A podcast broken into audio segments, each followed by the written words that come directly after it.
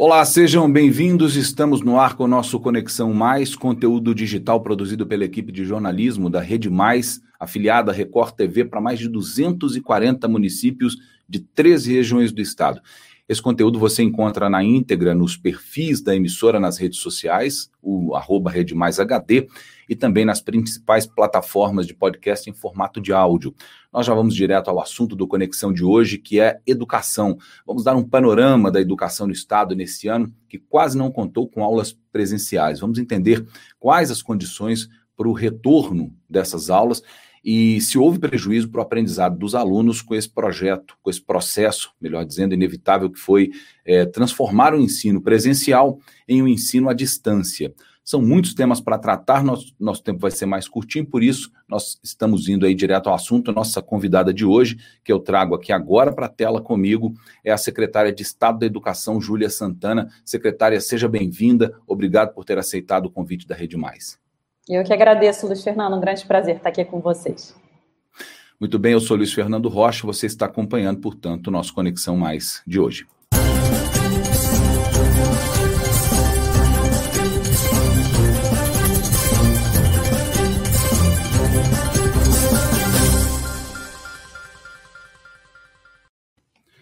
Muito bem, a educação básica no Brasil educação básica, ela é definida por lei, a chamada LDB de 1996. Ela começa na educação infantil, passa pelo ensino fundamental, que é obrigatório e dura nove anos, e termina no ensino médio, que na nossa época era conhecido como o segundo grau. Em Minas, são 4 milhões e 400 mil alunos matriculados em 16 mil escolas federais, estaduais, municipais e também as escolas particulares, as privadas. Isso são números do Censo da Educação de 2019.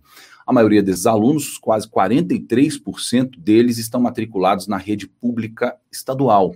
E para dar conta do árduo, do nobre trabalho que é ensinar a esses jovens, as escolas mineiras têm registrados aí quase 224 mil professores. Aí a gente soma isso, os pais, os responsáveis, os diretores, os coordenadores, os funcionários, é, os transportadores, uma infinidade de profissionais que dependem da vida escolar e, e que, tragicamente, esse ano, de um dia para o outro, em meados de março, se viram obrigados a lidar com uma situação que poucos meses antes era, a gente pode dizer que era inimaginável. Primeiro houve a suspensão completa das aulas, que algumas semanas depois passaram a ser ministradas em ambiente online. Secretário, eu quero começar perguntando o seguinte: o governo de Minas anunciou dia 18 de setembro as regras e os protocolos sanitários para autorizar a retomada gradual das atividades presenciais. Isso aconteceu desde ontem, começou a acontecer ontem essa retomada. As cidades da Onda Verde do Minas Consciente têm essa autorização formal do Estado e agora as escolas estaduais têm o retorno também previsto, programado para o dia 19 de outubro, só que esse retorno vai ser só para o terceiro ano do ensino médio. É isso mesmo, secretário? Essa informação está correta? Corretíssima, e acho que um ponto, são três pontos fundamentais, Luiz Fernando, para destacar, assim como as grandes premissas desse processo. Né? O município precisa estar na onda verde do Minas Consciente, é fundamental que a abertura da escola se dê também em consonância com a realidade do município, com o aval do município, né? Então, a gente sabe que a preocupação de cada prefeito, em cada localidade, é muito específica, então é fundamental termos essa consonância. E o terceiro ponto é que a frequência desse aluno na escola é um direito sempre resguardado à família. Nós seguiremos com o processo de ensino remoto, né? esse processo que se dá é, de presencial funciona como uma atividade complementar, um reforço ao processo de educação remoto, que a gente vem aí lutando para tornar né, bastante, cada vez mais acessível, sabemos de toda a dificuldade que existe no nosso estado em relação a isso. Né? Bom, essa, esse retorno, é, secretário, ele tem um, um ponto aí de pressão também das escolas particulares que, que se viram numa situação complicada, até de faturamento, os pais querendo descontos.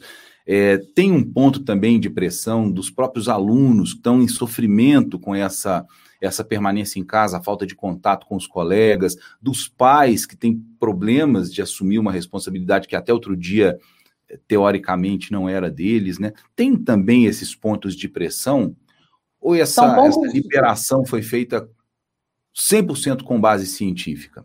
Ah, é, são pontos de grande preocupação, né? mas a decisão foi feita 100% com base científica. A gente sabe, é, é científico também o relatório que saiu recentemente da Unesco, OMS, indicando as grandes, as enormes presas, perdas para o processo de aprendizagem dos nossos alunos mundialmente. Né? São quase sete meses sem aula presencial e a própria, é, é a própria categoria, os próprios professores destacam a importância que é, e a gente né, concorda em gênero, número e grau da presença do contato presencial entre aluno e professor em sala de aula.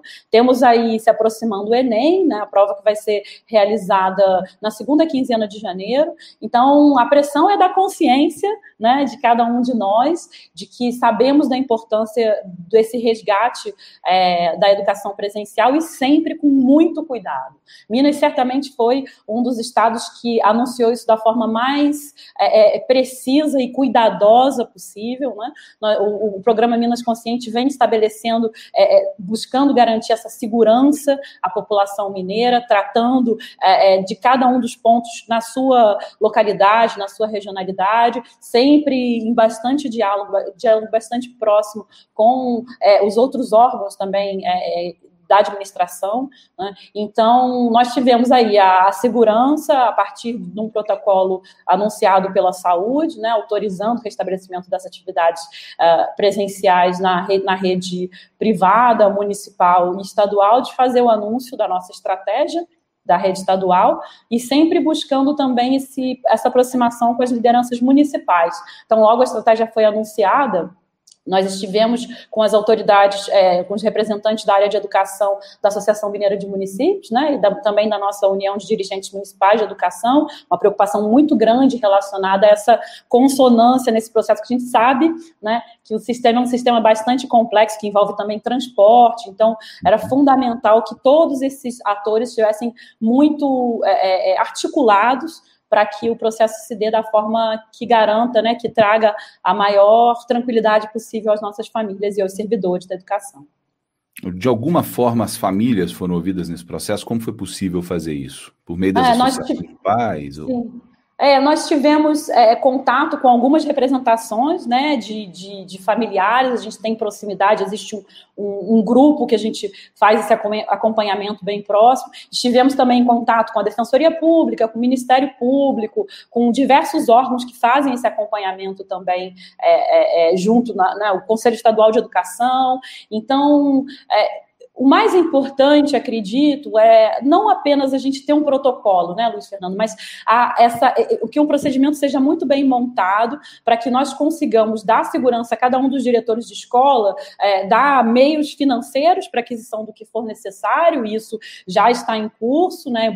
Foi fundamental também um planejamento anunciado com alguma antecedência é, em questão de, de, de dias para que esse processo é, é, seja bem cuidado, né? Como você muito bem colocou, as escolas reabriram ah, ontem para as atividades de planejamento. Os alunos serão recebidos exclusivamente os de terceiro ano nos municípios em questão no dia 19. Né? Esse planejamento vem sendo feito não só na parte financeira e de infraestrutura, como ontem também se iniciou a nossa avaliação diagnóstica. Cada um dos alunos que tem o aplicativo Conexão Escola podem baixar né, e realizar essa atividade diagnóstica, que traz aí é, é, um esforço nosso de conseguir compreender o que ao longo desses sete meses já foi possível fazer desenvolvimento é, cognitivo, né? e com isso os professores, a partir do, da, da, da quinta-feira agora, tem acesso a esses resultados, porque se vai saber precisamente o que, que cada aluno conseguiu, quais são as, as atividades mais que, que tiveram que houve maior dificuldade, né, para que esse processo agora é, presencial possa estar muito focado uhum. nessas questões é, de, maior, de maior dificuldade para os nossos alunos. Né? Então, Minas inovou nisso também, é um ponto muito interessante. Nós somos, salvo engano, é, é não, não vi nenhum anúncio semelhante no Brasil, nós somos o único estado que lança uma avaliação diagnóstica é, é, informatizada antes do processo de reativação das aulas e que ela já gera, né, no, próximo, no próprio momento de conclusão dessa atividade, um plano de estudos individual para cada aluno, com as uhum. atividades, com, com videoaulas que, que esclarecem os, os, pontos que, porventura, o aluno tenha errado nas questões, né? E que gera também um diagnóstico para cada um dos professores de cada turma, os diretores de escola, para que a gente consiga fazer a retomada desse processo também muito consciente do que foi possível, né? E do que não foi possível. A gente sabe que, que, que esse período de atividades remotas está é, longe de ser o ideal, né? E por isso a gente precisa conseguir trabalhar esse processo da maneira mais bem amarrada possível deixar o resultado mais eficaz, né, secretária? Imagina. A gente vai, vai falar disso daqui a pouquinho, da questão da eficácia desse processo todo até agora, mas eu queria só te fazer uma pergunta para entender. Nós dissemos que volta agora, então, dia 19, a, a, voltam as turmas de terceiro ano, pela proximidade com o Enem, motivo lógico, os alunos precisam desse reforço imediato, mas e os demais anos da educação básica, infantil e fundamental, nas escolas estaduais, eles voltam esse ano ainda? É, nós temos o. Nós tomamos essa decisão de fazer a progressão com base nessa urgência relacionada ao Enem né, e na compreensão de que os alunos de maior idade têm uma propensão a compreender melhor os, os protocolos. Né? Então, era fundamental também trazer essa segurança às famílias. É, nós temos, então, a atividade do terceiro ano se iniciando no dia 19, uh, ah, o planejamento uh, coordenado entre a saúde e a educação é fazer uma avaliação a cada 14 dias para que, caso haja realmente uma transição tranquilidade na, na, na no, no, que a gente vem planejando de inclusão de novos anos de escolaridade, isso possa ser feito já a partir de uma avaliação né, que dê um tempo para, eventualmente, é, é, é, a, a, a, expressão de alguma, de alguma situação delicada em relação à questão epidemiológica. Né? Então, fazer essa aferição para conseguir incluir aí progressivamente também outros anos de escolaridade a partir da percepção do baixo impacto epidemiológico lógica em relação à reabertura. Muito bem, ah, nós falamos aí agora há pouco, na fala da senhora, e eu tinha dito mais cedo também, a decisão final sobre liberar ou não liberar o retorno das aulas presenciais, apesar do decreto do governo, ela ainda cabe aos municípios. Cada município decide e ele vai decidir mesmo sobre as escolas estaduais? É, ele tem a, a, a capacidade, né, a autoridade para determinar isso né, dentro da sua jurisprudência, dentro da sua, é, é da sua região. Né?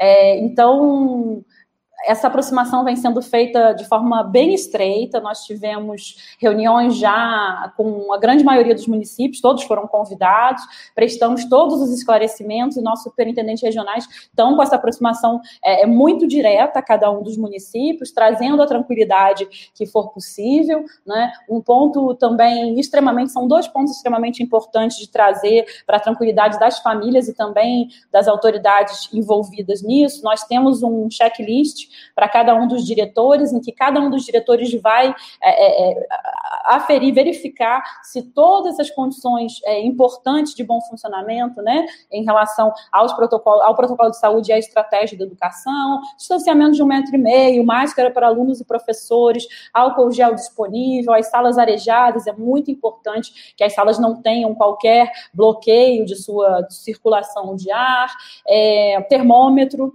né, isolamento é, social, uma orientação de que, em caso haja alguma situação de identificação de Covid, que essa turma seja é, tratada de uma forma muito específica, na orientação que veio da saúde. Então, isso tudo faz parte de um checklist que nós receberemos de cada um dos diretores das escolas estaduais que estarão, que estão nessas áreas é, da onda verde, para não só, não só no esforço nosso de comunicar bem, mas também de apoiá-los se houver qualquer situação mais delicada. Além disso, a partir do dia 19, que é o dia que se iniciam as aulas, né, as atividades presenciais de alunos, nós, nós teremos no nosso canal de comunicação com o cidadão, o Fale Conosco, um, um, um campo em que a família, qualquer cidadão poderá escolher né, a, a, a, o campo retomada presencial e sinalizar alguma preocupação que, porventura, observar em sua escola. Isso será, esse, esses indicadores serão acompanhados diretamente do gabinete da secretaria, para que a gente gente consiga é, é, atender, prestar os esclarecimentos da forma mais rápida possível. A gente entende que agora é, cabe à secretaria, às escolas, às superintendências regionais, dar às famílias, né, aos servidores, essa certeza de que a escola está muito bem preparada para esse momento. Né? E a gente entende também, voltando à sua pergunta, que isso também é um motivo é, é, de é, é um, é um esforço nosso de trazer uma segurança também à liderança municipal, que se vê agora né, bastante próxima dessa, dessa questão, precisando tomar suas decisões, mas nós também é, é, fazendo todo, dando todo o apoio e toda a segurança para que nas escolas estaduais isso aconteça da melhor forma possível.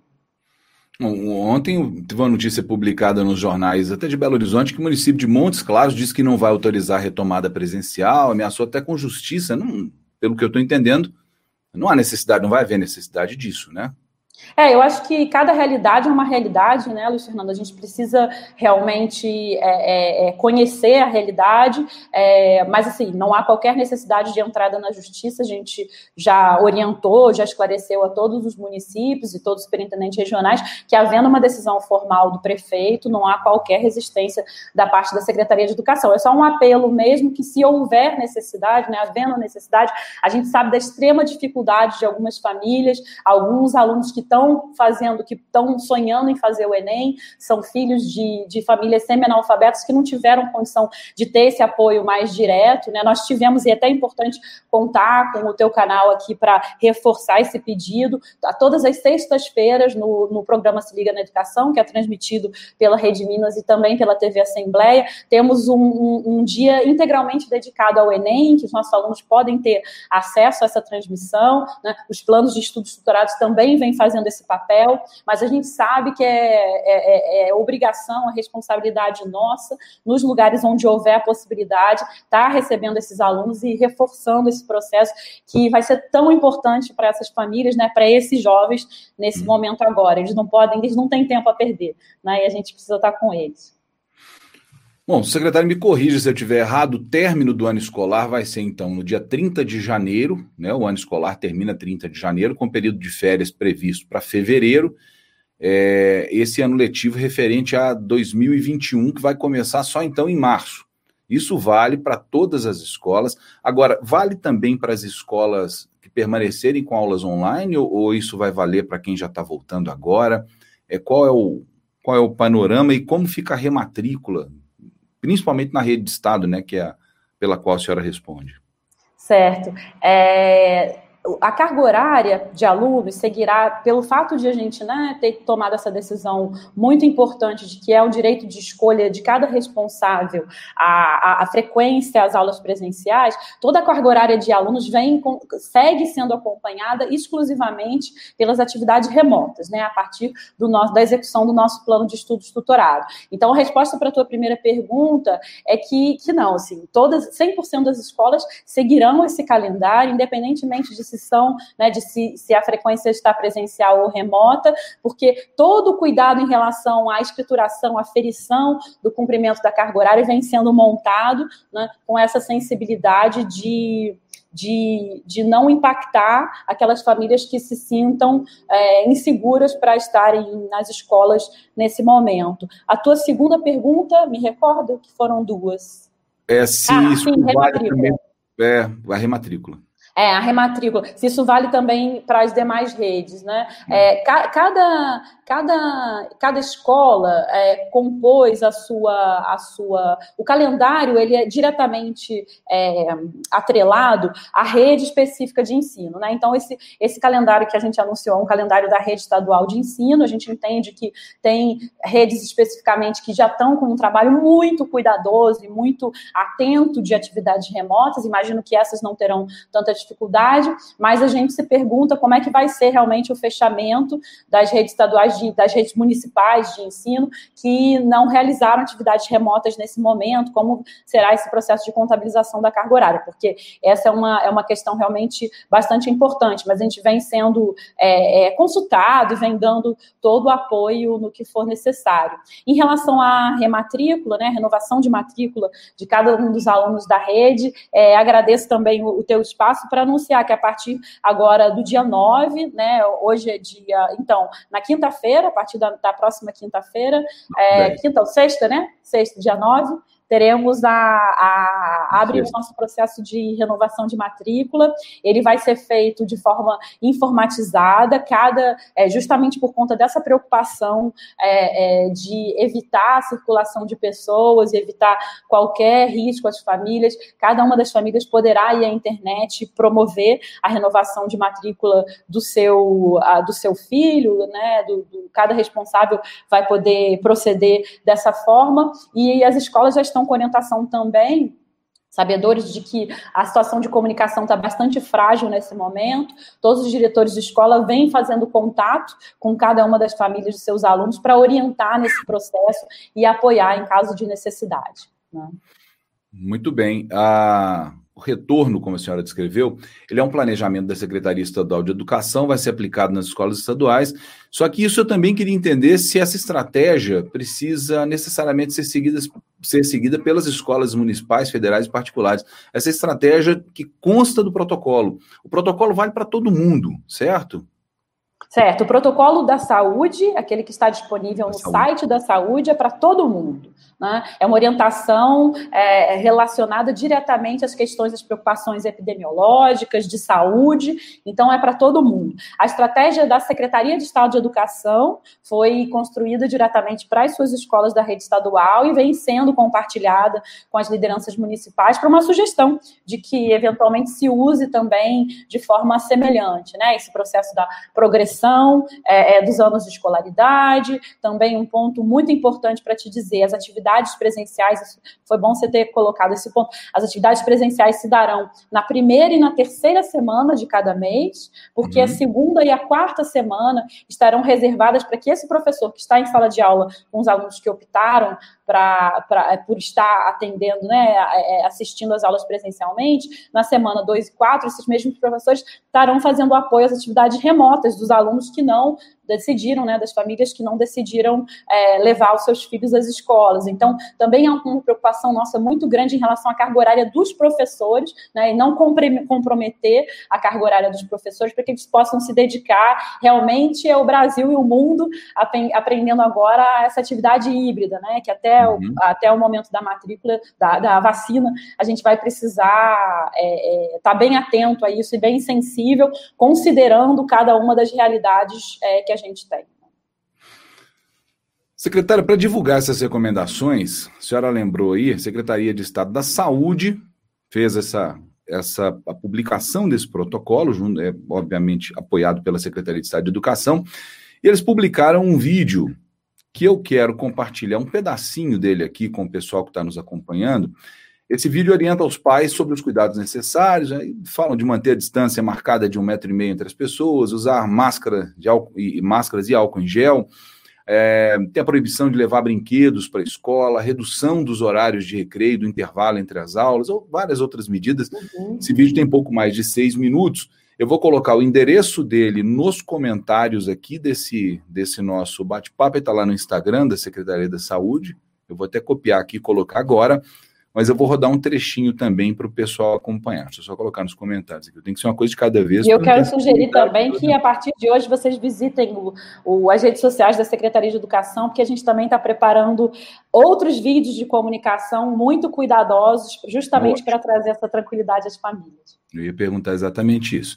Vamos ver esse trechinho, é coisa pequenininha, a gente comenta sobre ele agora. Dentre as medidas preventivas para que esse retorno ocorra de uma forma segura, a gente prega, sobretudo, o distanciamento social. Esse distanciamento ele deve ser de pelo menos um metro e meio entre os alunos e o próprio aluno com o professor por isso, uma das orientações básicas é que a primeira fileira não seja ocupada por alunos para que já haja naturalmente esse distanciamento do professor com o aluno. A senhora disse que os cuidados é, são cuidados protocolares, nenhuma grande novidade nisso, né? O que a gente tem ouvido desde o começo da pandemia, que os gestores públicos, é, os especialistas têm compilado já esses, esses protocolos ao longo do tempo. Isso serve, não serve. Teve uma época que máscara não adiantava nada, depois máscara virou uma obrigação. Então a gente tem convivido com essa com essa compilação e tem entendido o que, que é necessário fazer. Mas controlar isso, professora, numa escola, senhora que é do meio, é, com alunos de 7, 12, 13 anos. Os maiores eu acho que vão entender melhor, mas os mais novinhos, esses alunos do, da primeira fase do ensino fundamental, é, como é que vai ser isso? Se nós temos 4 milhões de alunos para cento e poucos mil professores. Eles vão dar conta disso? Por isso, Luiz Fernando, que é importante a gente fazendo o acompanhamento de forma muito progressiva né, e cuidadosa. Os professores, é, todos nós aprendemos, começamos a aprender a usar máscara e álcool em gel de forma muito recente. Né? Eu posso te dizer, para mim, que eu já uso como se fizesse isso há muito tempo. Né? Sabemos dessa situação é, mais frágil das crianças mais novas, mas assim, eu também, eu tenho um filho de sete anos que já usa, e é curioso, ele até esquece da máscara, né? É, e a gente sabe que muito do que, do que a gente está é, é, tá preocupado realmente tem todo né, tem todo motivo para estar. Por isso, uhum. começando pelo terceiro ano, né, vai ser um processo aí de algumas semanas de aprendizado dentro das próprias escolas. A gente não tem a menor é, é, o menor pudor de voltar atrás, de retroceder se a gente entender que tem alguma questão mais delicada. Né? Agora é um momento de muita cautela né, e muita, muita, muita atenção né, para que a gente consiga chegar nesse momento com dos alunos menores já de, é, de forma mais segura, conhecendo melhor os processos, né, já tendo segurança sobre os procedimentos de adaptação. A gente sabe que pode acontecer em alguma escola de, de ser percebido um caso de Covid, como é que essa escola vai se comportar, como serão isoladas essas turmas, como vai ser feito esse acompanhamento, isso tudo a gente vai aprender né, com o processo e, por isso, começar de forma muito cuidadosa. Um número que eu acho que é muito importante compartilhar: a nossa rede tem 1,7 milhão de alunos. Né? Nos municípios, os municípios que estão em onda verde agora, mesmo considerando se todas as prefeituras, nesse caso, todas as prefeituras aceitassem iniciar estariam iniciando as atividades apenas, né, apenas entre aspas, porque no nosso estado é tudo muito grande, mas 60 uhum. mil alunos, 60 mil desses 1,7. Né? Então é importante a gente acompanhar esses números e, e, e trabalhar, é, é, entender eles na, na, na, forma que eles são, justamente para que a gente tenha essa visão do cuidado que está sendo feito, né? dessa for da forma progressiva, para que a gente vá aprendendo junto com o processo, para que a gente volte atrás se for necessário, para que a gente avance quando conseguir avançar, né? Porque nós, sem sombra de dúvida, acho que você também, nós não somos o mesmo que éramos sete meses atrás, né? A gente já mudou muito né? E eu acho que a gente também tem que ter bastante coragem de entender que esse é um momento em que a gente precisa, sim, ter de volta os alunos das nossas escolas, principalmente esses que estão concluindo a educação básica agora e merecidamente é, né, enfrentando o Enem. Secretário, a gente viu é, a paralisação das aulas acontecer primeiro em outros países, né? Quando, quando chegou ao Brasil em março, a gente já tinha aí alguns exemplos da Ásia, alguns exemplos da Europa. É, Para todo mundo, acredito que era difícil entender a potência que, que chegaria é, o, o, medo, o receio né, das pessoas no dia a dia. E, e, a gente já tinha esses exemplos né, quando começou no Brasil. De alguma forma, para se chegar a esses protocolos, para se chegar a essas decisões que estão sendo tomadas agora, esses exemplos que vieram de fora serviram de alguma coisa? A, a tanto Sim, a sua nossa. secretaria quanto a Secretaria de Saúde levaram em conta esses exemplos e, a, e, essa evolução lá fora para trabalhar? Muito. Eu acho que cada um desses passos que foram incluídos no protocolo da saúde, na estratégia de educação, contar aí com um cuidado muito grande em relação a benchmark, né, a comparação com experiências importantes. Então, tu, tudo o que, se, o que se determinou foi visto e foi apreendido, mas eu acho que as duas principais coisas que a gente pode trazer e que Minas seguiu é, de forma muito atenta é que uhum. seja progressivo, né? Que essa progressividade se dê em anos de escolaridade e regiões, então, um lado dessa progressividade, e que seja facultativo. Né? É, é, trazer a segurança agora, em termos epidemiológicos, em termos é, psicológicos, em termos pedagógicos, é o ponto mais importante. Então, o, o ponto da progressividade e, e, a característica de estar facultada a decisão da família são coisas que a gente percebeu é, é, que, que fizeram uma grande transformação positiva e promoveram essa aceitação e uma progressão cuidadosa em relação às experiências mundiais que a gente acompanhou. É, existiu em algum momento, secretária, a recomendação de que as escolas aprovassem ou aprovem ou venham a aprovar todos os alunos, independentemente das avaliações? Isso é uma coisa que se circula eventualmente. Fala assim, ah, vão ser aprovados de qualquer jeito. Essa recomendação, ela existiu? Não, é essa, nós ainda não anunciamos o nosso processo de progressão dos alunos, justamente porque a gente precisa agora, Luiz Fernando, fazer é, uma avaliação ver o que, que aconteceu né, nesse, nesse período agora, nesses sete meses, a partir dessa avaliação que a gente vai realizar e que reforça uma avaliação diagnóstica, de compreensão do que foi possível. Nós temos também usado como uma proxy desse processo de, de contato é, com os alunos, um acompanhamento nominal em relação à entrega ou fazer chegar ao aluno as atividades remotas, então a gente tem um acompanhamento, nós conseguimos aí é, a distribuição desse material da ordem de 97% nominalmente. Se você me perguntar o aluno específico, matrícula tal, eu consigo te dizer se ele recebeu ou não recebeu o material. Esse material vem sendo entregue mensalmente, né? Uhum. Então, todos esses dados a gente a gente está é, tá fazendo uma análise para conseguir fazer, é, construir bem um processo que, que tenha atenção em dois pontos que a gente entende como sendo fundamentais. Primeiro, é não punir o aluno que, porventura, tenha tido uma dificuldade de acesso, né, com uma retenção que seria injusta, né? Por outro lado, é a gente privar o aluno do direito a um aprendizado que, eventualmente, se houvesse uma progressão, ele estaria privado. Né? Esse é um equilíbrio que a gente precisa encontrar de uma forma muito responsável, é, é com, com uma, uma, uma coerência e uma atenção social muito cuidadosa e que a gente pretende anunciar nos próximos dias. Mas, sem sombra de dúvida, não será um processo de progressão é, bastante é, é, é rígido, né? Mas a gente entende também que, é, mesmo porque o que a gente, o que está, está, está se discutindo é, entre os especialistas de educação no Brasil é tratar os anos né, de, de 20 e 21 como um biênio, né, um ciclo que se, que se finda em um biênio. Né? Então, para isso, a gente vai ter essa tranquilidade de fazer uma progressão menos rígida, mas ela precisa também contar com algum mecanismo de avaliação, porque você imagina, ser um aluno que se matriculou no início do ano, não frequentou nenhuma, nenhum dia no início do ano, né? no primeiro mês em que houve atividade presencial, é, é teve acesso ao, ao material, tinha acesso ao aplicativo, não fez, é, é, é, complicado também a gente fazer essa progressão. Né? Então, agora a avaliação tem que ser feita de forma muito cuidadosa, para não ser injusto com ninguém, né? nem, nem para um lado, né? nem para o outro. Como? Trabalho personalizado mesmo, trabalho Exatamente. individual. É, é. Você acha que pode ser uma grande oportunidade para o país rever a forma como distribui a base nacional curricular?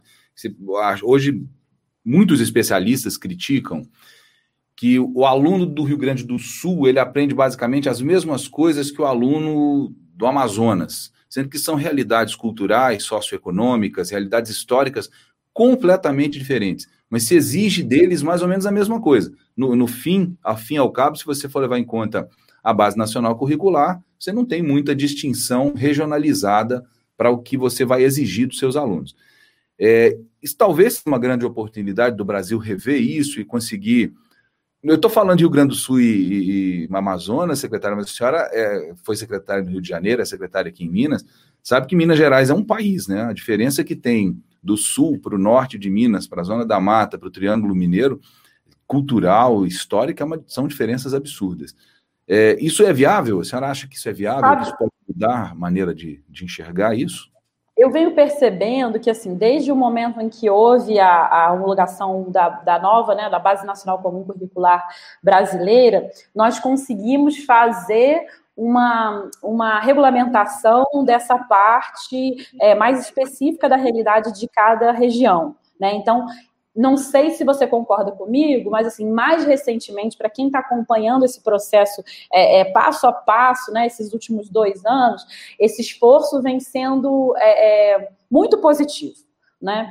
Eu, eu diria, então, que sim, é importante um momento de consolidação disso, mas eu te diria, em relação ao currículo, que há um ponto ainda mais importante que esse, que é, é nós, nós aqui em Minas Gerais tivemos a coragem, e contando com apoio é, é, bastante é, próximo de instituições responsáveis por isso no Brasil, de fazer uma identificação das habilidades foco de cada componente curricular. Então, determinar quais são aquelas, aquelas, aquelas competências e habilidades que têm a maior necessidade de apreensão, maior necessidade de apropriação pelos alunos, para que a sua progressão possa ser feita de forma muito tranquila. Um exercício que é muito difícil. Né? Porque é, você deve ter vivido isso na escola, eu vivi também, tudo é muito importante. Né? Então, no momento em que a gente está numa situação mais frágil, que a gente precisa focar, nos permite conseguir né, ser, sermos mais pragmáticos em relação a isso. Houve uma definição das habilidades de foco em relação a esse processo de aprendizagem, e agora a gente tem mais segurança né, nessa progressão, é, simplificando essa, essa trajetória, tornando os componentes mais integrados entre si, né? Isso é muito bom também, porque cria uma coerência, é, é, avança esse processo de coerência entre as disciplinas, né, os componentes curriculares, e, e facilita o processo é, de compreensão do aluno também desses conteúdos. Né? Então, eu acho que isso né, talvez tenha sido a grande conquista desse momento. E também uh, é a aproximação dessa, de, dessa estratégia híbrida. É, não tenho dúvida nenhuma de que nós aprendemos muito com esse processo de atividade remota e que Minas Gerais, isso já é uma garantia nossa, vai fazer a progressão para o ano que vem. Quando chegar a vacina, nós seguiremos fazendo uso dessas estratégias de aprendizagem remota também como reforço escolar. Né? Então, os alunos farão as atividades e também terão gerados, você usou a expressão individualizada, né? terão gerados planos de estudo individuais, porque o que eu consegui aprender é diferente do que você conseguiu aprender, e você uhum. precisa de um foco maior numa área específica e eu em outra. Então, isso a gente já tem um material bastante cuidadoso e completo que a gente vai fazer uso para os próximos anos também e vai aprimorando ele cada vez mais. Então, não tenho dúvida de que esse elemento da atividade é, complementar remota veio para ficar. Isso é muito positivo. Né? Claro que não tira a extrema importância, a essencialidade da atividade presencial, né? mas a gente entende que é interessante também complementar de forma mais individualizada. Muito bom, secretário. Nós já estamos chegando nos 40 minutos que eu prometi para a sua assessoria que faríamos a entrevista, mas ainda tenho umas coisinhas para te perguntar. Vou tentar ser breve. É, uma coisa importante que, quando a gente estava estudando aqui o assunto para trazer para o nosso telespectador, é, nós notamos e que, que eu acho que é uma coisa importante para você, como secretária, nos trazer. Dados que foram divulgados em abril pelo Fundo das Nações Unidas para a Infância, Unicef, eles mostraram que um em cada dez alunos matriculados em escolas brasileiras, na faixa de 9 a 17 anos, aí vale para escola pública e particular, mas um em cada dez alunos, 10%, não tem acesso à internet em casa. Na área rural, naturalmente, isso é pior, nas escolas públicas, naturalmente, esse acesso é pior. 11% dessas crianças não acessam a internet de lugar nenhum. Na área rural, o número de pessoas que não têm acesso em lugar nenhum chega a 25% é naturalmente um desafio gigantesco para os gestores públicos de tentar garantir que o ensino online é, conseguisse chegar a todos os alunos. E a gente sabe, por exemplo, que o Estado teve esforço de colocar isso na TV, que o sinal de TV, o acesso à TV é um acesso mais, é, mais fácil hoje, apesar de todo mundo ter celular, nem toda criança tem internet, mas uma TV, pelo menos, a, a criança vai ter. É, deu tempo de fazer alguma coisa para amenizar esse problema? A gente sabe, por exemplo, que o Sindiúti chegou a ameaçar denunciar o governo do Estado ao Ministério Público do Trabalho por causa dessas condições envolvendo internet, acesso e tudo mais. Deu tempo de amenizar isso e de chegar nessa fase que a gente está agora com um resultado um pouco melhor, secretária? Eu posso te dizer que foi uma operação de extrema velocidade né? Mas que diante da desigualdade dramática que a gente tem no nosso, no nosso país, e você falou muito bem, Minas Gerais é um, não dá nem para dizer que é um Brasil pequeno, porque não é pequeno, né? Mas é como se fosse é, né, um reflexo de toda a realidade que a gente enfrenta como brasileiro também. É, conseguimos dirimir é, é questões muito importantes em relação ao acesso, né? Ainda não é o suficiente mas nós fomos citados na imprensa nacional como um dos cinco estados que conseguiu prover a internet gratuita, navegação patrocinada nos celulares para os alunos. É, isso é, essa que é a grande questão, Luiz Fernando, é ter a consciência das nossas dificuldades né, e fazer uso de todo o esforço administrativo, jurídico e de inovação para conseguir dirimir esses impactos. Né? Então, você colocou muito bem o ponto da, da cobertura de TV. A gente iniciou é, num processo, você deve imaginar, você é de televisão, como dá trabalho fazer um programa diário de cinco horas, em que é, uma das horas é ao vivo. Não dá muito trabalho? E isso foi feito por uma equipe de educação. Né, Para nós que somos treinados é difícil, eu imagino para é. quem tinha feito, claro que sim. Pois é, então foi uma operação bastante corajosa e generosa da Rede Minas, né, com um esforço hercúleo e, e, e, e muito heróico dos nossos professores que se dispuseram a se expor, né, a fazer algo que nunca haviam feito, e já estão, se você vir uma aula do início do processo com uma aula agora, você vê como esses professores se reinventaram e, e como estão à vontade diante das câmeras, coisas que a gente nunca tinha vivido, né, com a nossa atenção da transmissão ao vivo é importante, porque é um momento, é, vocês podem ter a oportunidade de ver, a gente tem um making off de quando chegam as perguntas, né? Um, uma pessoa imprime, uma pessoa que está, um produtor imprime, sai correndo para o professor que está no estúdio ao vivo para responder. Né? Recebemos perguntas de todo canto do estado, tem gente já vendo fora de Minas Gerais, uhum. né? Então tem esse ponto da audiência que a gente tem uma cobertura aí da ordem de 70% dos lares mineiros com a Rede Minas. Fizemos a expansão também para a TV Assembleia, numa parceria bastante generosa também com o Poder Legislativo. Né? Temos entre, é, é, no, no, nosso canal de YouTube, estamos aí entre as maiores. É, as maiores audiências na parte da manhã, então da ordem de 700 mil pessoas assistindo a transmissão pelo YouTube, né? E temos a navegação patrocinada. Entre somos aí entre os cinco estados que garantiram isso, né? Mas aquela, aquele ponto voltou também para a agenda do governo federal, isso é muito importante, a garantia de internet de qualidade para todas as escolas públicas do Brasil. Né? É uma coisa que a gente sonha muito em conseguir, que a gente sabe que vai muito além das questões relacionadas exclusivamente à educação estadual e até mesmo à administração pública estadual. Você vai falar de concessão, da parte toda de infraestrutura, de cabeamento, né? Mas é, a melhor coisa que houve foi isso retornar à agenda, que nós, administradores estaduais, estejamos bastante atentos a, a aproveitar qualquer oportunidade, né? Sigamos aí sendo citados nacionalmente como exemplo, né? e que não nos não descansemos. Né? Tem um aluno que ainda não conseguiu ter acesso, é para esse aluno que a gente vai construir o processo também. Eu te contei no início da nossa conversa que vai ter uma avaliação diagnóstica que ela pode ser feita pelo aplicativo, mas é claro que a gente está considerando que um grupo muito expressivo de alunos não vai ter condição de fazê-la assim, e nós seguimos também com a estratégia em papel. Né? Precisamos aí, como a gente ouve muito no campo da administração pública, nós somos espadachins de duas adagas, né? Trabalhando de um lado com a situação das fragilidades, das dificuldades de acesso e, e, e provendo uma política pública que dialogue também com esses alunos com dificuldade de acesso, mas que também não tenhamos medo de inovar e de buscar soluções é, que possam, é, em um momento futuro que a gente sonha ser muito próximo, também é, ser, ser alcançado por esses alunos com dificuldade de acesso. É, porque a informação, sem dúvida nenhuma, é que tem condições de trazer a política pública correta para as pessoas corretas, no momento correto e na medida que ela precisa receber. A senhora falou uma coisa importante, eu sei que a senhora não, não podia falar tudo nesse caso, é que não é só uma questão de educação. A, o, o, o fato de se prover, de fazer chegar a internet onde a internet hoje não chega.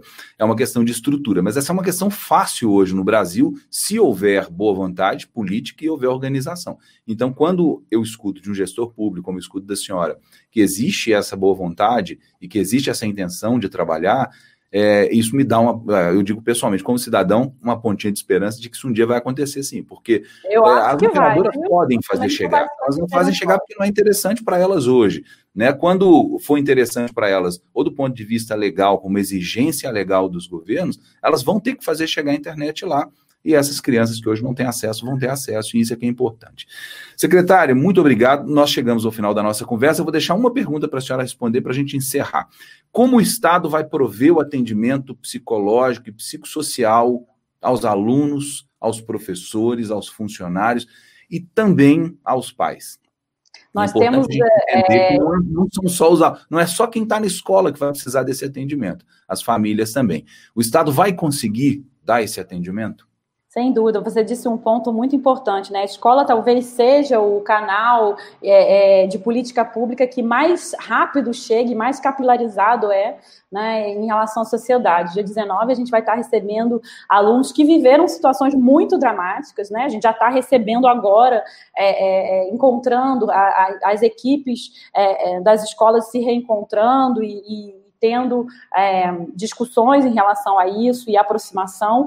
Nós é, vamos anunciar, acho que, é, acho que é também no dia 9 agora, um protocolo é, é, de orientações é, para a saúde mental e para as questões psicológicas, não cognitivos ao aluno. O Estado de Minas Gerais já era um Estado que estava é, introduzindo processos de, de, de desenvolvimento do, do, da educação no campo não cognitivo, né? Então, a gente segue nesse caminho, esse, esse, essas orientações estão saindo agora nos próximos dias, é, mesmo antes da chegada do, dos alunos à escola. É fundamental garantir também essa ponte importante com a rede básica de apoio da saúde, né, e, e, que isso, isso venha também como parte da formação das nossas, das nossas equipes. Então, está aí no arcabouço das orientações que a gente vem lançando essa semana e já já estará à disposição. Aí acho que são, é questão de horas, mas assim, certamente até quinta-feira isso já está disponível.